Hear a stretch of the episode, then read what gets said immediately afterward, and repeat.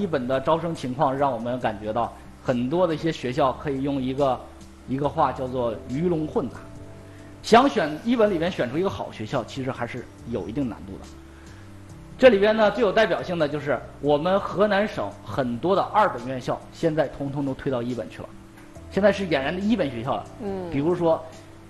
可能我们家长没有听过，你像类似于河南城建学院、河南科技学院，这些学校现在都是一本学校了。一个学校在平顶山，一个学校在新乡啊。我们要综合的去分析考虑，最后选择学校，才能选择到我们自己适合的学校。嗯，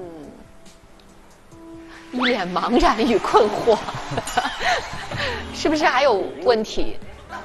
啊，这位朋友，在选择学校地理位置上，哎，这个对孩子来说它重要吗？这个孩子肯定就是想上这些北上广这些大城市的学校，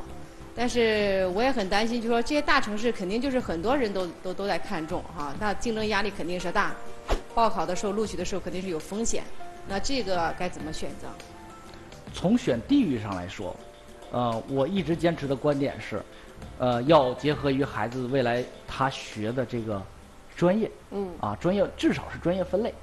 你比如说，咱们学的是文科，学的是经济学和管理类，就是我们说的经管。如果是学这些类的专业的同学，比如说金融啊，是吧？这些专业的同学，我建议你呢，还是优先瞄准于地域去选择好的学校，因为他到大学的时候，他要求他有多次的实习和实践的机会，啊，这样未来他在这个投入工作的时候，他能积累很多的经验，这是很重要的。但是呢，如果您学的是理工科，因为你到大学是学本领去了，对，而且你未来肯定是要读研、读博，甚至要博后，甚至呢未来要搞科研的。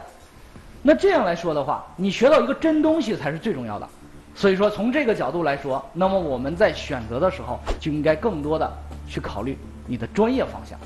好，还有没有哪位朋友？